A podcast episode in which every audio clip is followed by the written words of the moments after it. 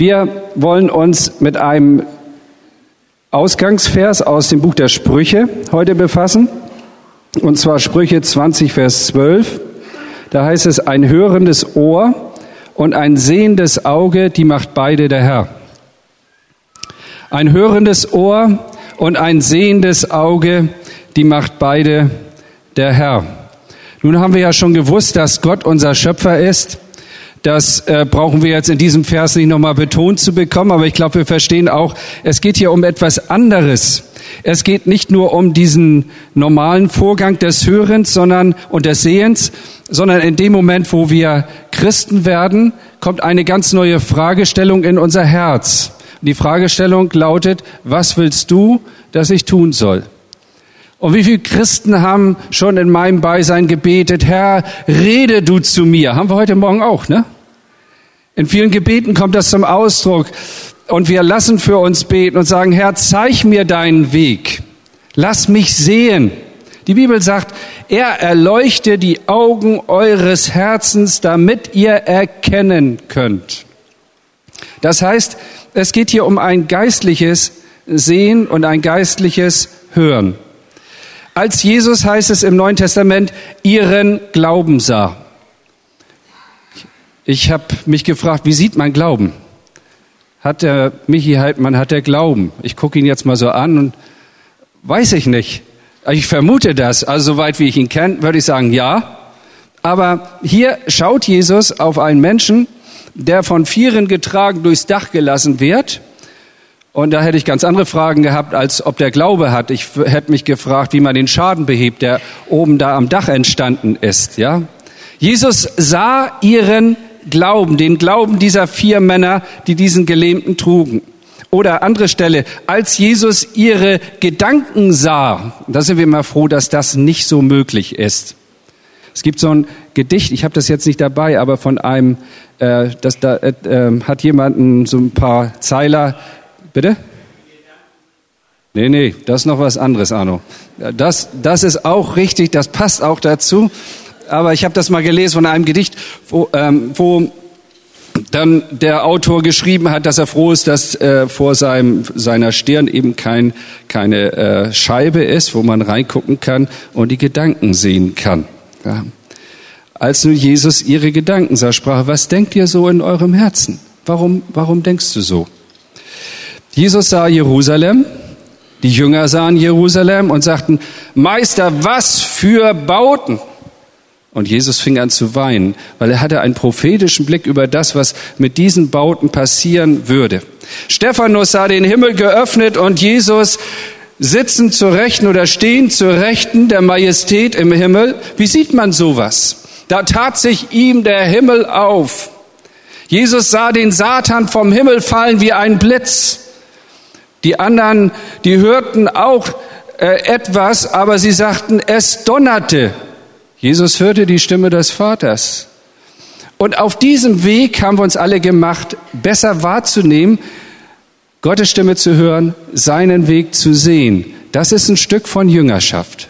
Ich hoffe, jetzt habe ich euch. Jetzt, jetzt passt ihr richtig gut auf. Als Christen sind wir also aufgefordert, geistlich zu sehen und Gottes Stimme zu hören. Der Prophet Jesaja sagt, Gott der Herr, das ist Normalität hier, weckt mir alle Morgen das Ohr, dass ich höre, wie ein Jünger oder wie ein Geübter hört. Ich weiß nicht, ob ich das sagen kann so. Alle Morgen weckt er mir das Ohr, manchmal weckt mich meine Frau und sagt, ich habe dir einen Kaffee mitgebracht. Ja, wo ist jetzt Gottes Stimme? Vielleicht darin, müsste ich vielleicht noch besser erkennen. Aber die Bibel spricht eben davon, dass es darauf ankommt, in dieser Haltung zu sein. Oder anders gesagt, wenn wir das vom Sehen her sehen, auf die richtige Optik ankommt, auf den richtigen Blickwinkel. Der Besessene schreit, Jesus, hau ab, quäl mich nicht vor der Zeit. Und Jesus hört, ich brauche dich, komm her zu mir, obwohl er so bedrohlich wirkt. Die Frau am Opferkasten gibt zwei Schärflein. Die Jünger sagen, was ist das denn? Und Jesus sagt, die hat mehr gegeben als alle. Ein ganz anderen Blick. Und darin will Gott uns schulen. Ich bin nun kein Augenarzt, ich kann das fachlich nicht erklären, aber im Bereich des geistlichen Sehens gibt es ja auch, wie im natürlichen, Unterschiede. Ich muss jetzt eine Brille tragen. Ich weiß gar nicht, was ich richtig bin. Auf jeden Fall hat die mir eine Brille verpasst und seitdem sehe ich wieder klar. Halleluja. Ja, ich, ich freue mich, dass es euch begeistert, ja. Irgendwann war das vorbei, dann schwimmen die Buchstaben und so. Und hätte ich nie gedacht, jetzt brauche ich eine Brille. Okay, muss erstmal mit klarkommen, dann Gleitsichtbrille und all diesen ganzen Krempel, was man da braucht. Und dann ist die Brille ja irgendwie nicht angewachsen, die sucht man immer, bis man merkt, man hat sie auf der Nase. Und all diese Geschichten, da habe ich das wieder zurückgegeben. Aber jetzt habe ich eine, die mir hilft. So, und jetzt sind wir wieder beim Geistlichen. Ich nehme euch rein mit ein, in einen Text, wo die Jünger in dieser Schule Jesu sind und er sie lehren möchte, besser zu sehen. Und da möchte ich euch einladen zuzuhören. Da heißt es Markus 6 von Vers 45. Alsbald trieb er seine Jünger, in das Boot zu steigen und vor ihm hinüberzufahren nach Bethsaida, bis er das Volk gehen ließe. Und als er sie fortgeschickt hatte, ging er auf einen Berg zu beten. Und am Abend war das Boot mitten auf dem See und er auf dem Land allein. Und er sah, dass sie sich abplagten beim Ruder, denn der Wind stand ihnen entgegen. Und um die vierte Nachtwache kam er zu ihnen und ging auf dem See und wollte an ihnen vorübergehen. Und als sie ihn sahen auf dem See gehen, meinten sie, es wäre ein Gespenst und schrien. Denn sie sahen ihn alle und erschraken. Und sogleich redete er mit ihnen und sprach zu ihnen, seid getrost, ich bin es, fürchtet euch nicht und trat zu ihnen ins Boot und der Wind legte sich. Und sie entsetzten sich über die Maßen. Und dann heißt es, sie waren um nichts verständiger geworden angesichts der Brote, sondern ihr Herz war verhärtet. Was für eine harte Diagnose. Im Bereich des, Weit, äh, des, des geistlichen Sehens gibt es so etwas wie Weitsichtigkeit. Und nun legt mich nicht fest und belehrt mich hinterher all ihr Augenärzte und Leute, die da ähm, eine Ahnung von haben, dass sich das falsch ausgelegt hat. Also man sagt ja auch sprichwörtlich, Mann ist der weitsichtig. Und da meint man nicht, der hat irgendeine Krankheit, sondern der, der ist umsichtig, der sieht voraus. Ja. Hier heißt es im Vers 45, darüber bin ich gefallen, und alsbald trieb er seine Jünger in das Boot. Passt nicht in mein Bild von Jesus. Ein Jesus, der Stress auslöst. Also ich habe mir immer gedacht, der Herr ist irgendwie so ganz cool und ganz ruhig und der ist souverän, gelassen, herrscht er in Majestät und so. Also das sind eher die Bilder, die mich innerlich so glücklich machen. Und hier einer, der Stress macht, einsteigen, los, er trieb seine Jünger. Es heißt an anderer Stelle oder in anderen Übersetzungen, er zwang sie, er nötigte sie, er bestand absolut darauf. Warum hat er hier so einen Stress? Warum diese Eile, die wir hier bei Jesus sehen? Normalerweise ist er ja sehr gelassen.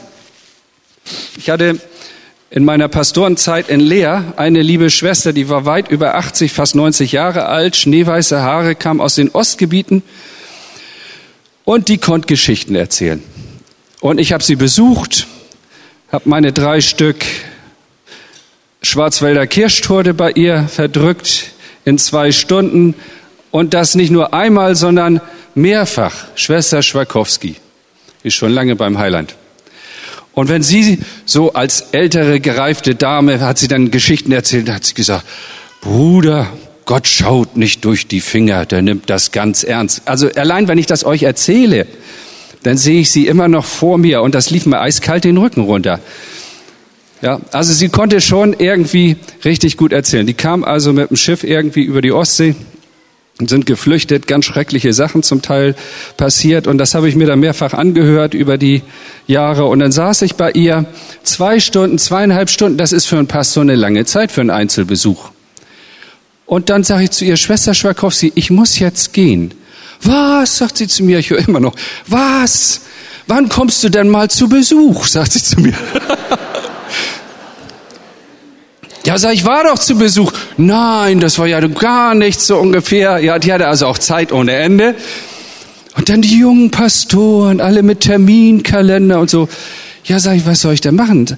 Äh, äh, wie, wie soll ich denn damit umgehen? Ja, in meiner Bibel, da sehe ich einen anderen Heiland, sagt sie. Ja, sag ich, welchen denn? Ja, in meiner Schrift steht, in meiner Bibel steht, und Jesus wandelte. Und wie sie das sagte mit diesem Pathos, da habe ich mir irgendwie so einen Heiland vorgestellt, der so schwebte, so ganz gelassen. Und in dieses Bild passte ich mit Terminkalender als moderner Pastor, wie sie sagte, irgendwie nicht rein. Also das ist auch so ähnlich, diese Vorstellung. Herr, den du lieb hast, der liegt, liegt krank. Und was macht Jesus? Bleibt noch zwei Tage da. Das, Andi, das sollten wir uns mal erlauben. Das darf nur der Heiland. Ja, Iris, komm, meine Tochter stirbt. Und da kommt eine Frau und zupft an seinem Gewand, ist selber krank, braucht selber Hilfe. Und dann wendet er sich ihr zu und ich hätte fast gesagt, tüdelt da mit ihr rum. Also segnet sie, macht sie gesund, ja. Aber so, wenn man da so steht als Außenstehender und hat so Stress irgendwie, und da hat er ganz große Gelassenheit. Aber hier ist genau andersrum. Sofort einsteigen, ablegen, losfahren. Was ist die Vorgeschichte? 5000 Leute waren gespeist worden. Die Jünger, die waren so richtig im Stress, äh, standen im Rampenlicht. Organisation, schaffet, dass sich das Volk lagere. 5000 Menschen setzten sich. Das war eine organisatorische Meisterleistung. Dem Volk kam so langsam beim Austeilen zum Bewusstsein. Was passiert da denn? Wo kommt das ganze Brot her? Haben wir jetzt hier eine Tafel oder was, äh, die uns ständig begleitet? Nein, Petrus, komm mal her, erzähl mal, was ist passiert? Und was sagt Petrus? Das kommt aus den Händen Jesu. Und ihr wisst ja, wie das unter Gläubigen passiert. Das geht ja ganz schnell. Das spricht sich ja rum. 5000 Leute fingen an, begeistert zu sein. Der Herr macht ein Wunder. Er hat ein Wunder getan. Brot kommt aus seinen Händen. Wir sehen es zwar nicht, aber das Ergebnis ist ja wirklich fassbar und schmeckbar. Und da macht sich Begeisterung breit.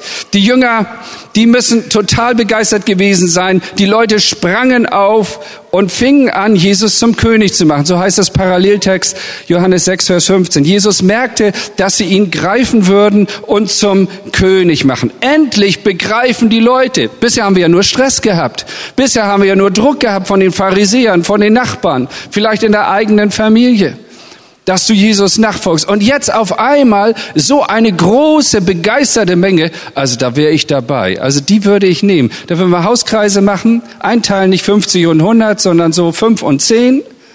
Und mit denen kannst du doch Bremen irgendwie auf den Kopf stellen. Da kannst du doch was mitmachen. Und was macht Jesus? Der merkt, dass sie ihn zum König machen und er treibt seine Jünger in das Boot. Hier ist ein Zusammenhang für mich. Ich fange an zu ahnen und zu verstehen, warum er treibt. Nicht, weil er Stress hat, nicht, weil ihm was entglitten ist, sondern weil er geistlich einen Blick hat. Er ist weitsichtig. Er ist umsichtig. Denn wenn Gott einen Menschen segnet, oder anders gesagt, wir sind nie stärker in Gefahr als zu dem Zeitpunkt, wo Gott uns richtig gebraucht und segnet. Und deswegen heißt es im aaronitischen Segen schon, der Herr segne dich und wie geht's weiter? Und behüte dich. Und das Behüten kommt von Hut. Und wofür ist ein Hut da? Dass die Wärme im Kopf bleibt und nicht verloren geht. Dass der Kopf geschützt ist, einfach temperaturmäßig auch. Der Herr segne dich und behüte dich. Wenn Gott dich gebraucht, wenn Menschen, wenn Menschen durch dich gesegnet werden, dann stehst du in Gefahr. Und deswegen heißt es auch im Alten Testament schon, wenn du gegessen hast und satt geworden bist. Und ich glaube, in der Gefahr stehen wir auch als westliche Gemeinde, auch als deutsche Gemeinde. Dann hüte dich, dass du den Herrn, dein Gott, nicht vergisst. Also ich will es nicht weiter ausführen, ich lasse es einfach mal so stehen. Aber ich glaube, wir sind alle ganz schön satt geworden. Natürlich sind wir heute hier, aber Gott und seine Sache hat das Priorität für uns. Der Herr segne dich und behüte dich. Ich war Jugendleiter in, in Leer oder in, in Hamburg. Es kamen Leute dazu. Einige waren weggelaufen. Und die Leute, die luden mich ein in Nachbargemeinden. Äh, und auf einmal war ich Experte für Jugendarbeit, obwohl ich das nie gelernt hatte. Das macht ja was mit dir als jungen Kerl so. Ja, ach, du bist jetzt wichtig, guck mal, du. So, und da hat Gott zu mir gesprochen damals. Der Herr segne dich und behüte dich. Wir brauchen niemals mehr die Behütung Gottes als zu dem Zeitpunkt, wo Gott uns segnet. Wenn Gott dich gebraucht, dann ist er weitsichtiger und dann treibt er dich manchmal irgendwo rein, wo du gar nicht willst. Das haben die ja gar nicht übersehen. Und in diesem Bereich möchte Gott, dass wir wachsen, dass wir sehen mit seinen Augen, dass wir das ein bisschen besser verstehen. Er sieht nämlich weiter als wir. Er sieht auch Gefahren, er sieht Zusammenhänge in der unsichtbaren Welt. Petrus sagt, Herr, das widerfahre dir nur nicht. Und Jesus sieht weiter und sieht, der will das Kreuz verhindern. Da gebraucht ihn jetzt jemand. Und dann fährt er ihn so barsch an, wo wir sagen, Mensch, Herr, muss das denn sein? Kannst du ein bisschen netter sagen. Wäre viel einfacher für mich. Ich gehe mal noch einen Schritt weiter. Ich sage mal, Gott sieht auch hinter einen Streit. Ich will nicht sagen, Gott macht den Streit, aber manchmal guckt er auch dahinter, was Ursachen ist. Oder vielleicht auch der Stau auf der Autobahn, auf den du schimpfst. Wir sind vor, wann sind, ist mir Jana umgezogen? Im Oktober, glaube ich. Da sind wir nach äh, Mannheim runtergefahren mit einem kleinen LKW, haben unsere Tochter äh, beim Umzug geholfen. Und dann habe ich das Auto gefahren irgendwo kurz vor Frankfurt, irgendein Frankfurter Kreuzer oben. Auf einmal steht alles. 200 Meter vielleicht vor uns ist ein LKW richtig durch die Betonabsperrung gerast. Der eine, die, der Triebwagen hing in unsere Fahrbahnrichtung, der Anhänger hing in die andere Richtung. Ein Auto wurde mit hochgeschleudert. 200 Meter etwa, vielleicht auch 300, keine Ahnung. Jedenfalls war es für Stunden gesperrt. Rettungshubschrauber, ich bin da gar nicht hingegangen. Ich mochte das gar nicht angucken. Ich bin später dann mal geguckt, nur geguckt, wie die Autos aussehen. Schrecklich. Weißt du, und dann fährt dann vielleicht ein Kilometer vor dir, bevor das passiert ist, irgend so ein Typ daher und dödelt und dödelt und du willst ja vorwärts. Und dann fängst du an zu schimpfen und sagst, Mensch, also, wir sind ja auch oft im Auftrag des Herrn unterwegs. Da haben wir jedes Mandat.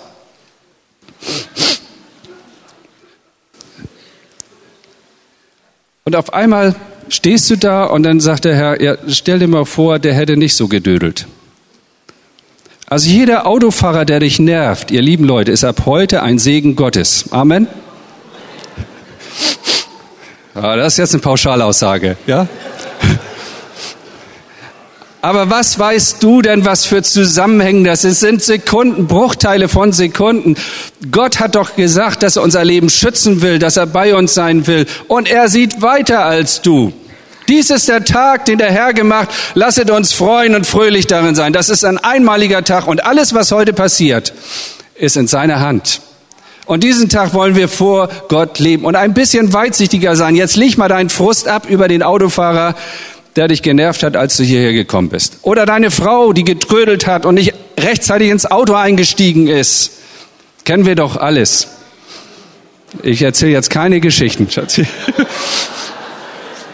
Und dann bin ich Pastor und da muss das klappen und Abendmahl und all diese Sachen und die Familie kommt nicht und genau solche Situationen ist passiert und wir fahren da die Auffahrt rauf und der Herr sagt fünf Minuten eher. Hätte sein können. Oh ja, danke Herr, dass meine Familie getrödelt hat. Finde ich jetzt nicht so toll, aber ich muss, muss das einfach realisieren, ja. Gott sieht hinter das alles und wir müssen lernen, mit seinen Augen zu sehen. Ja, dann sagen wir etwas über Kurzsichtigkeit. Kurzsichtig heißt so eben das Gegenteil äh, dazu. Der ist kurzsichtig, sagt man so im übersetzten Sinne. Und ich möchte noch mal so auf die Jünger eingehen. Also ich meine, das war schon richtig gut, was da losging.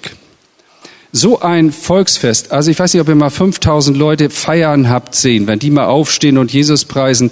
Ich war vor vielen Jahren mal in Bern bei einem Kongress, ich glaube, ich habe das hier schon mal erzählt, bei John Wimber. Und da wurden Leute geheilt und die schwangen vorne ihre Krücken.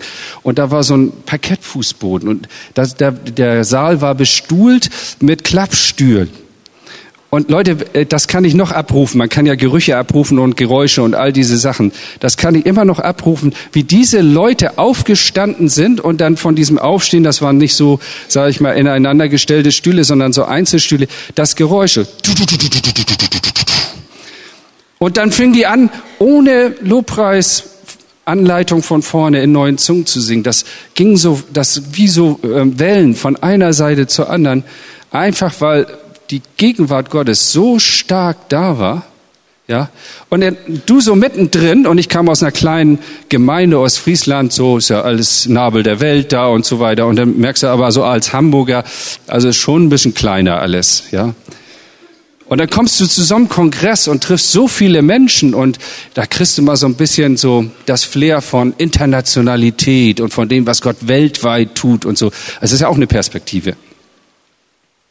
Und jetzt geht sowas los. 5000 Leute. Der Herr ist König und jetzt soll es gerade losgehen. Und nun treibt Jesus sie ins Boot. Herr, das ist echt ärgerlich. Weißt du das? Das hätte ich jetzt anders gemacht. Du verstehst dich überhaupt nicht auf deinen Vorteil.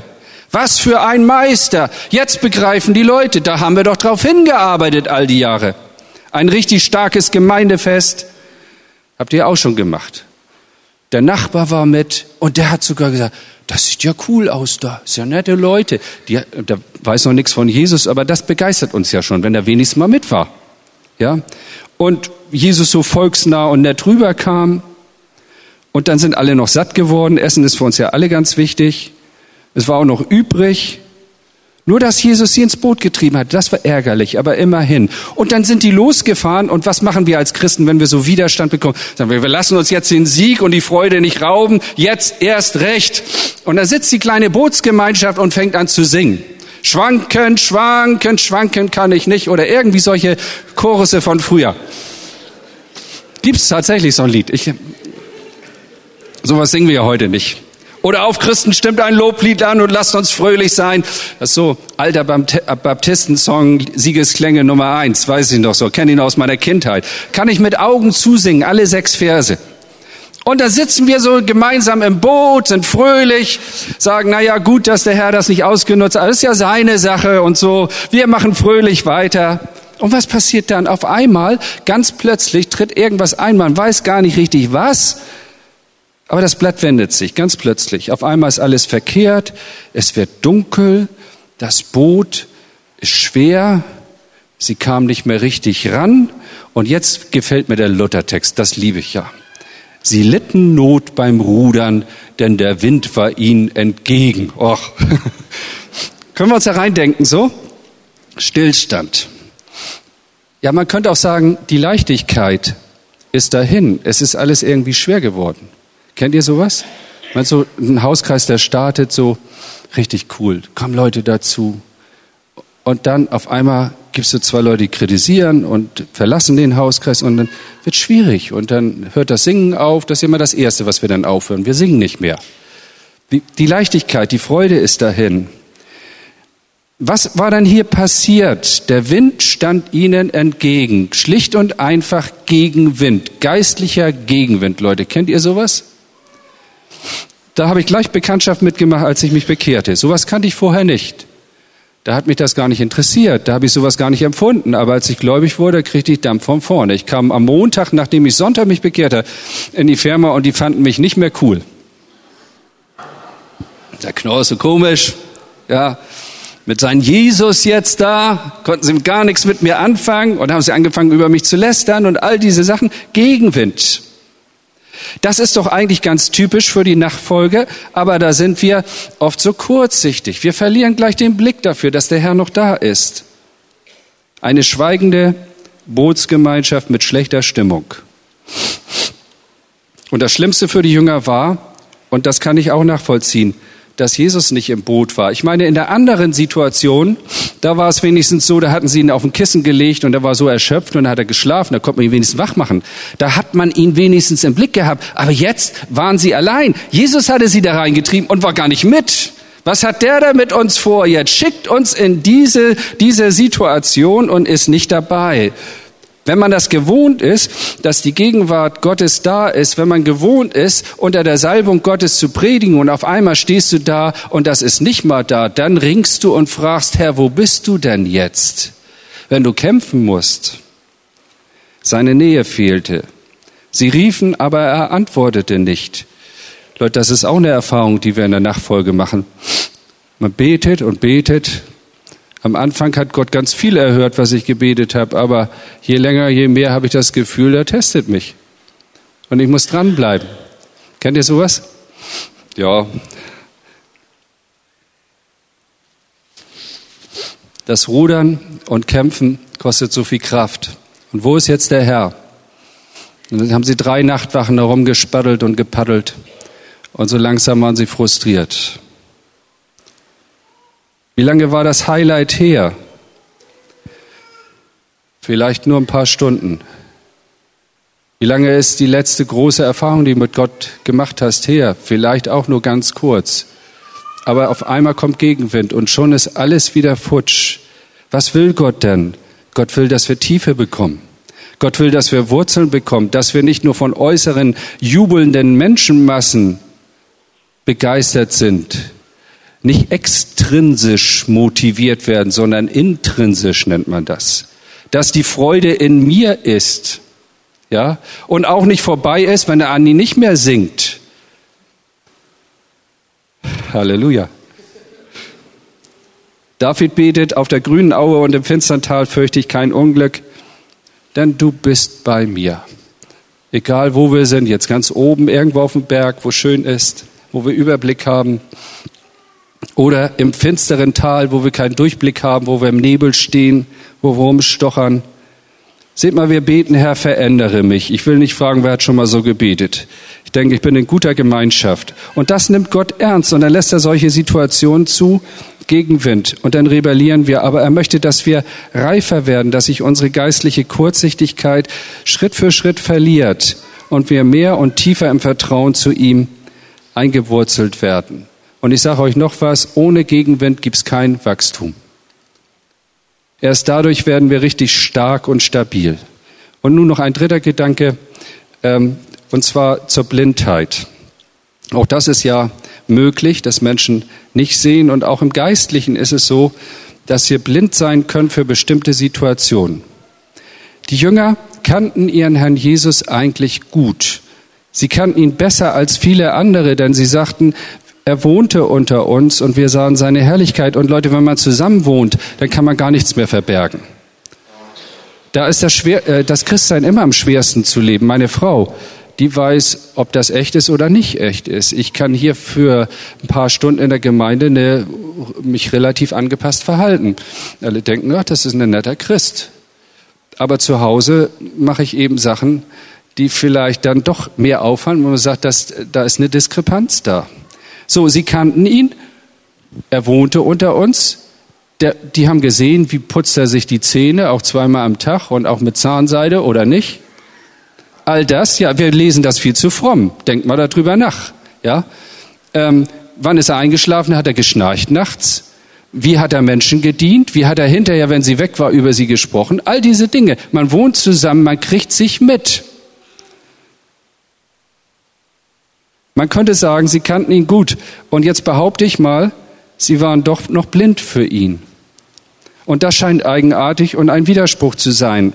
Nochmal diese Szene zum Abschluss hier, die sich aus dem Text ergibt. Sie hatten ihn aus den Augen verloren und schwer zu kämpfen.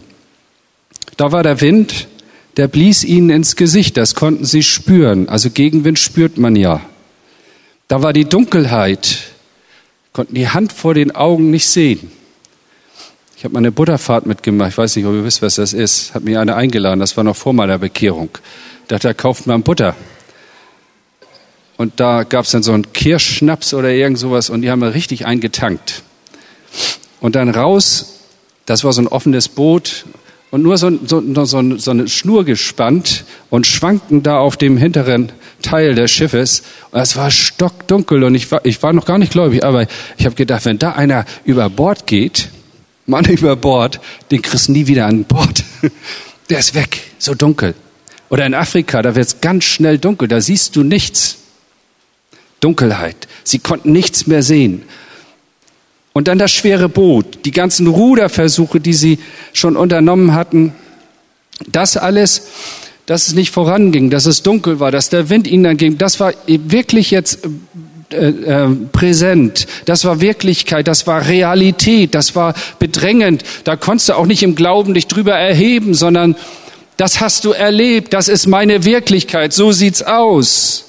Und lass mich das mal übertragen. So ist es doch in unserem Leben auch. Da sind Menschen, die haben permanent Angst. Dann sagst du in der Gemeinde, der Herr nimmt dir deine Angst. Okay, das wollen sie auch irgendwie glauben. Du betest auch für sie. Aber dann gehen sie heraus und die Angst ist ständig da, wie Gegenwind auf der Haut, wie Finsternis, die dich ständig begleitet. Da ist die Schwäche, die Sünde, die dich ständig wieder einholt. Da ist die Gemeinde, das schwere Boot, das zu bewegen ist. Da sind immer wieder neue Vorkommnisse, neue Geschichten, mit denen man sich auseinandersetzen muss, immer neue Fragestellungen. Und wir wünschen uns alle sowas wie, der Herr ist da und er hebt uns über das alles und wir erleben endlich das mal, was wir schon lange bekannt und geglaubt haben, für das wir Jahre, Jahrzehnte manche von euch gearbeitet haben. Dass Bremen wirklich mal erfasst wird von der Kraft des Heiligen Geistes, dass die Christen aufhören, sich untereinander zu streiten und dass wirklich eine Dynamik vom Himmel durchbricht. Das ist doch unsere Sehnsucht. Und dann auf einmal, dann musst du rudern und dann, dann steigt wieder jemand aus auf dem Boot Boot, steht auf, stellt euch mal vor, in so einem kleinen Ruderboot. Aufstehen ist das Schlechteste, was du machen kannst. Und sag, ich gehe, ich verlasse dieses Boot. Ja, wo willst du denn hin? Ja, weiß ich auch noch nicht. Irgendwo auf dem See wird vielleicht noch ein Boot sein. Und das ist das Verkehrteste. Das ist uns vertraut. Wo sollten die Jünger denn auf dem See auch hin? Ihnen war das alles total vertraut, genau wie auch uns. Nur das war ihnen nicht vertraut, was uns als Jünger Wirklichkeit sein sollte. Wie wenig haben die Jünger einen Weg gesehen, und das waren ja nicht irgendwelche, sondern die Apostel, in ihrer Not mit Jesus zu rechnen, dass er irgendeine Möglichkeit hat, doch noch einzugreifen. Das war gestorben. Das sahen sie nicht. Er war nicht mehr da. Alles spielte sich nur in der Erinnerung in der Vergangenheit ab. Da war schön. Da haben die Leute gesungen. Da hat er uns gerufen. Da hat er uns gespeist. Aber was ist jetzt? Wie wenig waren sie darauf vorbereitet, dass er kommen und helfen würde. Wollen wir uns das nochmal vorstellen? Auf einmal reißt der Himmel auf, es war stockdunkel, der Mond bescheint die ganze Szenerie. Jesus oder irgendjemand für die Jünger zunächst mal kommt über dem Wasser auf dem See auf ihr Boot zu. Und wie heißt es in der Schrift, da sie ihn sahen, auf dem Meer wandeln, riefen sie, Halleluja, Jesus. Wir haben die ganze Zeit gewusst, dass du kommst. Wir haben Gebetszeit gemacht. Du kommst nie zu spät. All das, was wir so bekennen und glauben. Halleluja, Jesus, jetzt bist du da, jetzt setzt der Gesang wieder ein, jetzt sind wir wieder Bootsgemeinschaft, jetzt geht's wieder voran. Nix davon. Da sie ihn sahen auf dem Meer wandeln, meinten sie, was? Sie sehen ein Gespenst und schrien vor Furcht. Also die Apostel, nicht du und ich, haben mehr mit Gespenstern gerechnet als mit Jesus.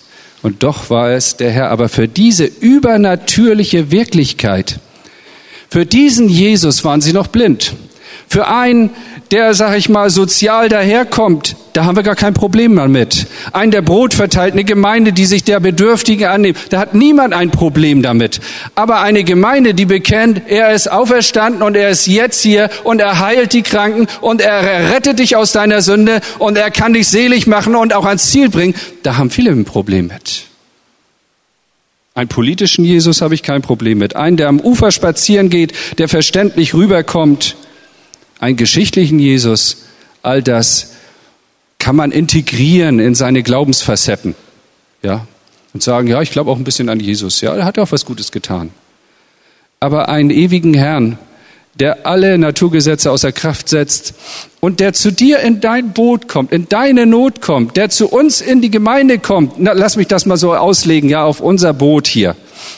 Der also genau da reinkommt, wo wir denken, da ist ja nichts mehr möglich. Jetzt ist alles zu Ende. Kennen wir diesen Jesus, diesen Auferstandenen, der sich heute hier manifestiert, der übernatürlich eingreift? Das Natürliche ist uns so sehr vertraut. Aber wenn einer auf dem See läuft, dann kann man das nicht mehr erklären. Und für diesen Jesus waren die Jünger noch blind. Es heißt, der Abschlussvers hier, sie waren um nichts verständiger geworden. Also es geht immer noch eine Steigerung. Verständig sind wir ja schon. Wir haben schon so viel verstanden von Jesus, wenn wir das Abendmahl nehmen. Und ich freue mich jedes Mal. Und wieder schaue ich hin zum Kreuz, Herr. Und jedes Mal verfestigt sich das Meer. Und dann danke ich dir, Herr. aber noch ein Stück verständiger. Mal ganz ehrlich, könnten nicht viele von uns ein handfestes Wunder gebrauchen, dass Jesus in deine Not kommt, in dein Boot einsteigt. Kennst du diesen Jesus schon oder nur den sozialen, den geschichtlichen, den, der was Kluges sagt, wie die Bergpredigt? Ich lade dich ein, diesen Jesus heute kennenzulernen. Ich lade dich ein, mit diesem Jesus zu rechnen und nicht erst anzufangen, dann, wenn du ihn wieder siehst, sondern sagen, Herr, du bist da. Wo war Jesus denn? Letzter Gedanke jetzt. Wo war Jesus denn? Er war auf dem Berg und betete für sie und sah, dass sie Not litten beim Bruder. Jesus hat einen Blick für dich. Er hat dich nicht aus dem Blick verloren. Und er kommt in deine Not, auch wenn es manchmal bis zur vierten Nachtwache dauert. In diesem Sinne möchte ich euch einladen, ganz neu zu vertrauen und zu sagen, Herr, ich weiß, du bist immer da und ich will es lernen, besser zu sehen und besser zu hören, auf deine Stimme zu achten. Amen.